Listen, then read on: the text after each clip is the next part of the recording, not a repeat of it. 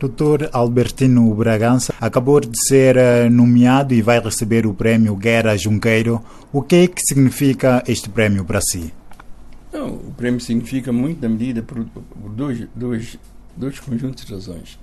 Primeiro, pelo nome de Guerra Junqueiro, um grande escritor português, escritor, político, portanto, diplomata, foi alguém que impulsionou muito o surgimento e apoiou muito os artistas, portanto, os escritores que vieram depois dele.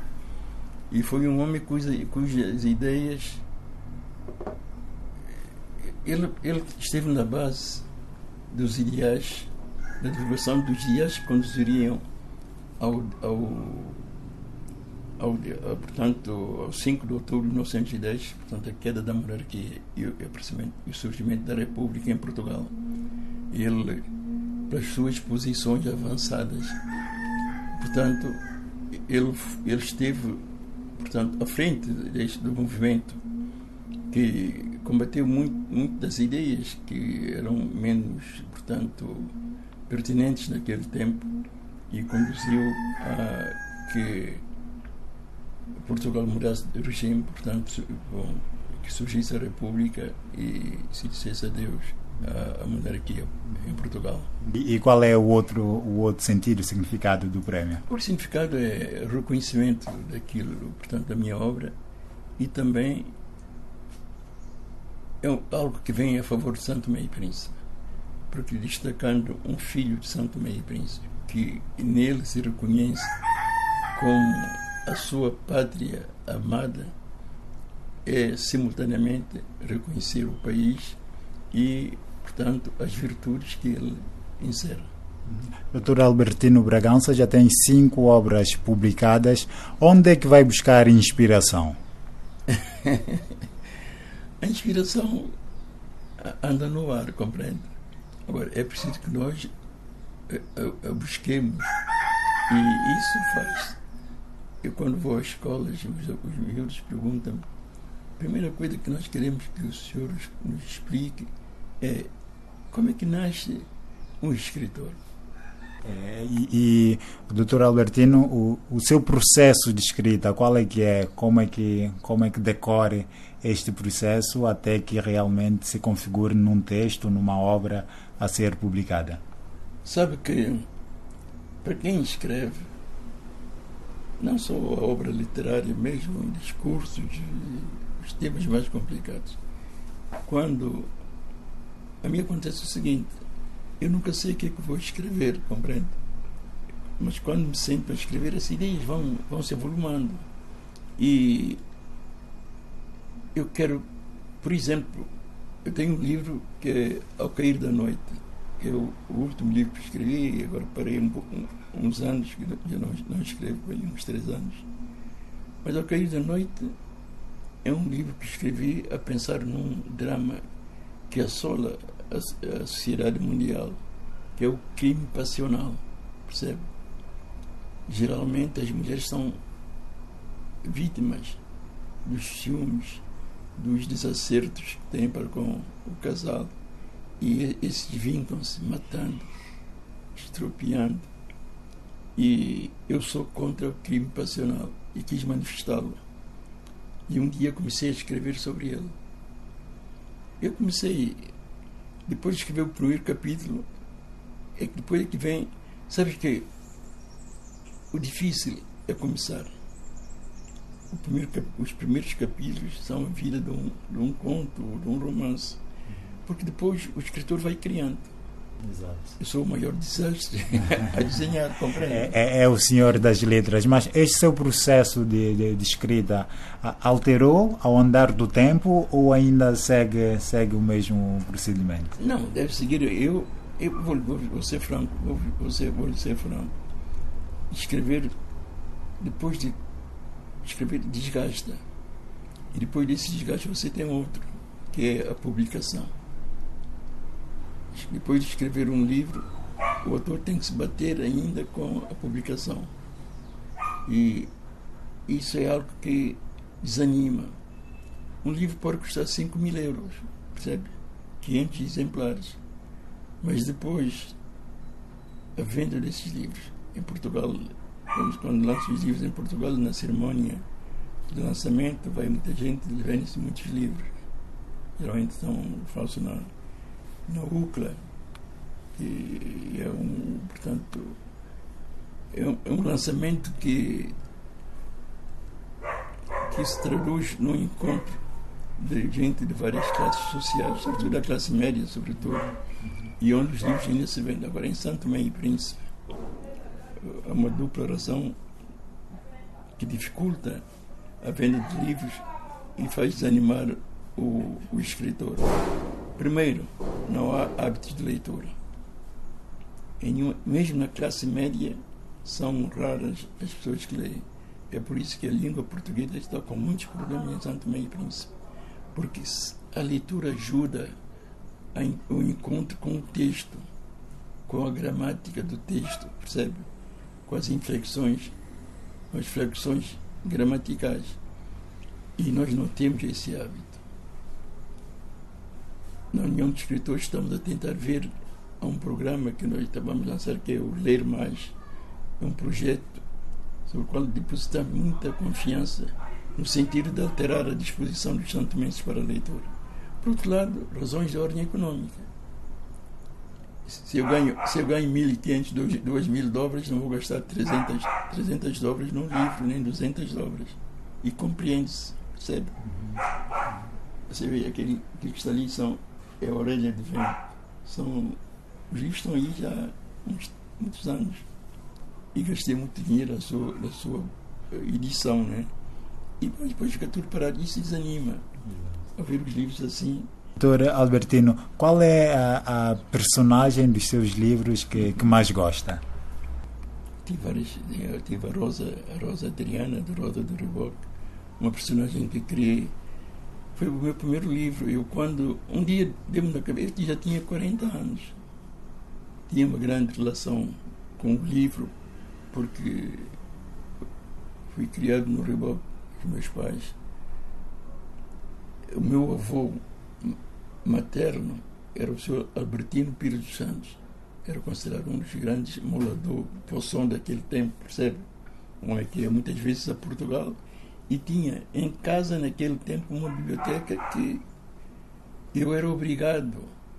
Ele convidava-me, eu todas as tardes, eu tinha, bom, nós vivíamos embaixo e ele em cima. Eu tinha que subir as escadas porque ele dava, eu tinha a responsabilidade de ler um livro, dois capítulos por dia. E sobre esses dois capítulos tinha que conversar com ele, percebe? E todo esse meu impulso para as letras nasceu desse encontro com o meu avô materno e marcou muito a presença dele e ele estimulou muito para a leitura. Uhum. Isso. Portanto, é, é uma das suas referências? Sim, agora, como personagens. Você falou das personagens. Exato. Eu um dia começo a escrever sobre o Rock. E que era uma, era uma vida terrível, as pessoas mais pobres, então naqueles, naqueles, entrando naqueles becos, era lama por todos os lados. A estrada principal do Riboc não era, não era alcatroado naquele tempo.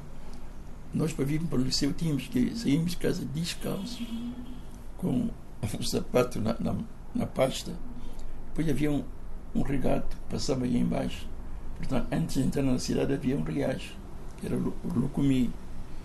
E aí íamos, íamos lavar os pés ali, depois é que nos calçávamos para entrar na cidade.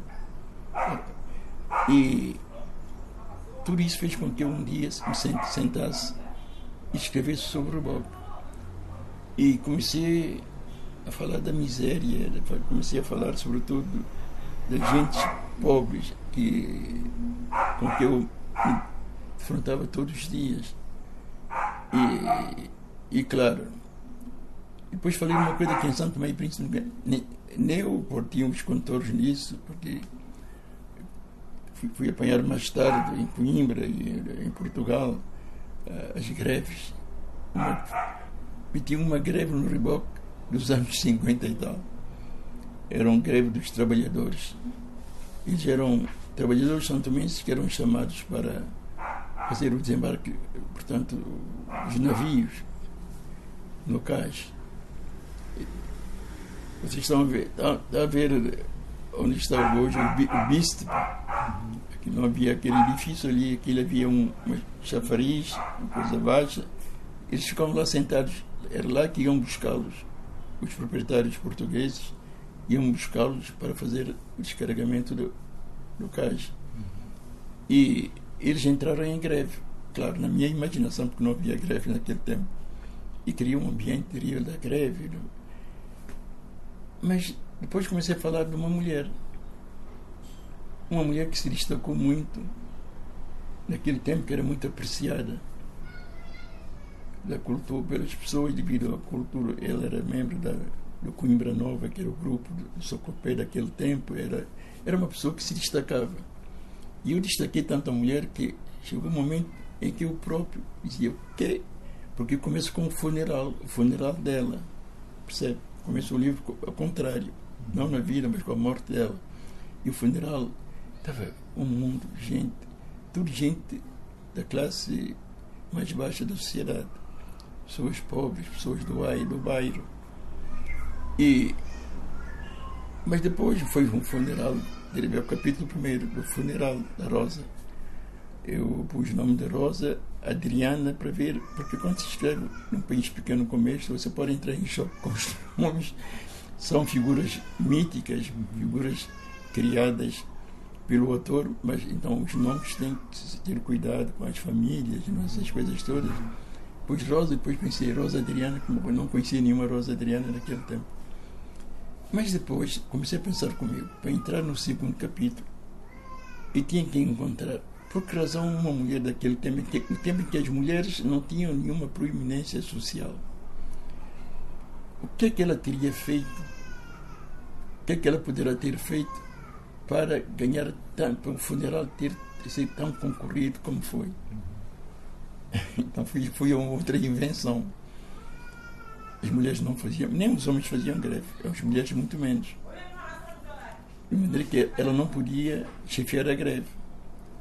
Mas ela podia fazer uma coisa pela greve, porque as greves precisam ser apoiadas. E naquele tempo não havia sindicatos, não havia nada havia pessoas comuns que tentavam, passavam o tempo a apoiar a greve dos estivadores, porque eles tinham razão naquilo que estavam a fazer. Uhum. Então, a Rosa Adriana era, nessa busca de apoio aos, aos trabalhadores, ela foi quem mais se destacou, porque ela parece que tinha a arte de fazer com que arranjar donativos para os trabalhadores.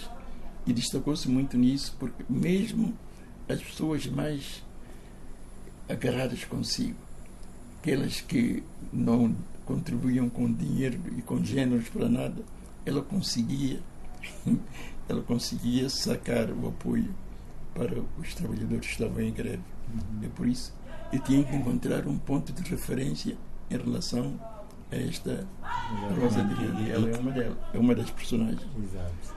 Agora, a outra personagem muito famosa que agora entrou na, foi adotada pelo governo brasileiro no sistema educativo do, do no sistema educativo do Brasil é o Mento Moala.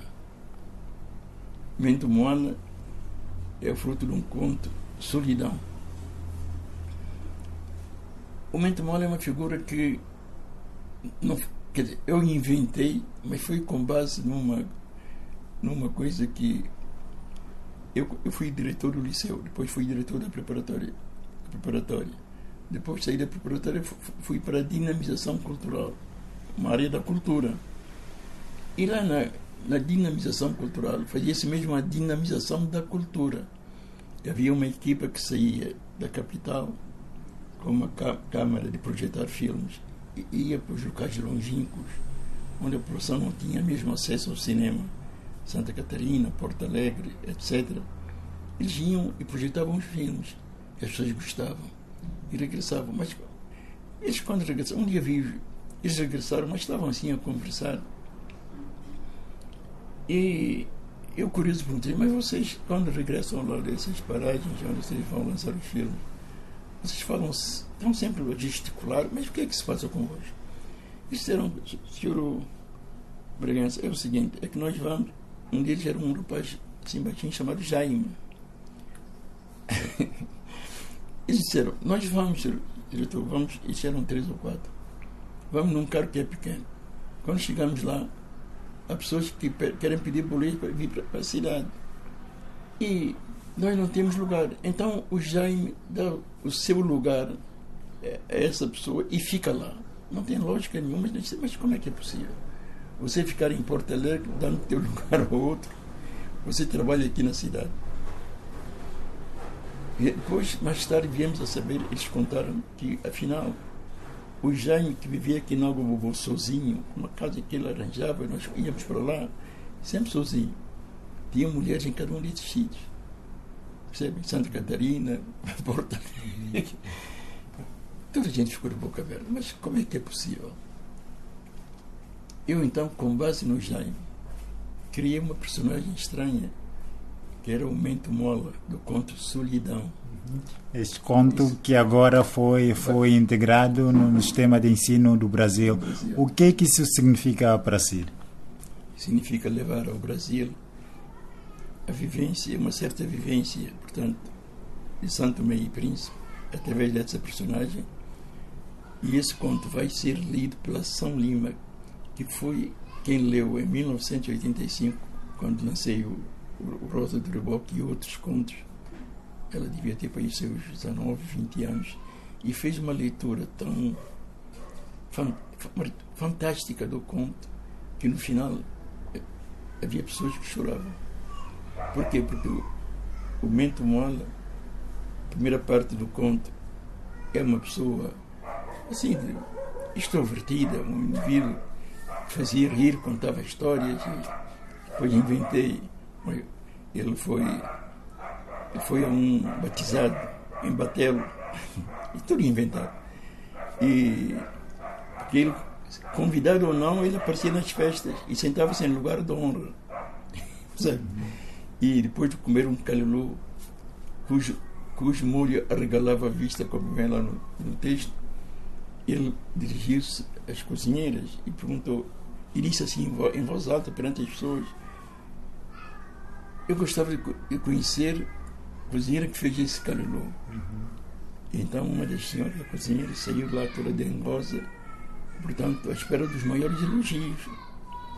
Então, a senhora chegou lá onde ele estava na mesa e perguntou: Já fui eu, fui eu linda da cruz, como? O senhor quer mais? disse: Não, não, coisa que eu quero um copo d'água para matar sal, que era muito. o, o, marido da senhora já tirou-se muito com razão e houve confusão, mas o momento, como se não fosse nada com ele, agora estava, pegou num outro prato qualquer e aí estava-se a servir. Ele era assim. Mas Albertino, 77 anos, uh, sente-se realizado com, com o seu percurso, com o seu caminho? eu sinto mais que realizado, sabe? Porque fiz, eu fiz coisas querem, tanto em Portugal, em Santo Meio Príncipe, em cargos, muitos cargos, muitos, muitos compromissos, e poder chegar a essa idade e raciocinando, portanto, estando, estando de acordo com a evolução dos tempos, eu não podia renegar-me a mim mesmo. Estou, estou satisfeito por tudo quanto fiz, por tudo quanto vi, viajei por não sei quantos países e, e por isso contactei muita gente e, e em Santo Meio e Príncipe tenho acompanhado a vida. Eu regressei em 76, depois de estar 12, 13 anos fora. E de 76 até hoje, tendo passado por ensino e, portanto, portanto vi quase sempre na área da educação, depois fui para o governo em várias pastas. Depois estive na Assembleia Nacional durante de 91 a 2014. Portanto, são 23 anos ligado à Assembleia como vice-presidente da Assembleia, como presidente da primeira comissão, da quarta comissão, que tive. Tive uma vida completamente cheia e continuo a ter, porque eu sou assessor do presidente da Assembleia Nacional. E, e da parte da escrita, também sente-se realizado? Não, da escrita não posso sentir-me realizado, o escritor não pode sentir-se realizado, ele tem que escrever. Agora, eu tenho. Eu reconheço que perdi um certo entusiasmo, portanto, na escrita, Porque a escrita é comunicação. E em Santo e Príncipe é muito difícil. Doutor Albertino Bragança, muito obrigado por uh, aceitar esta entrevista.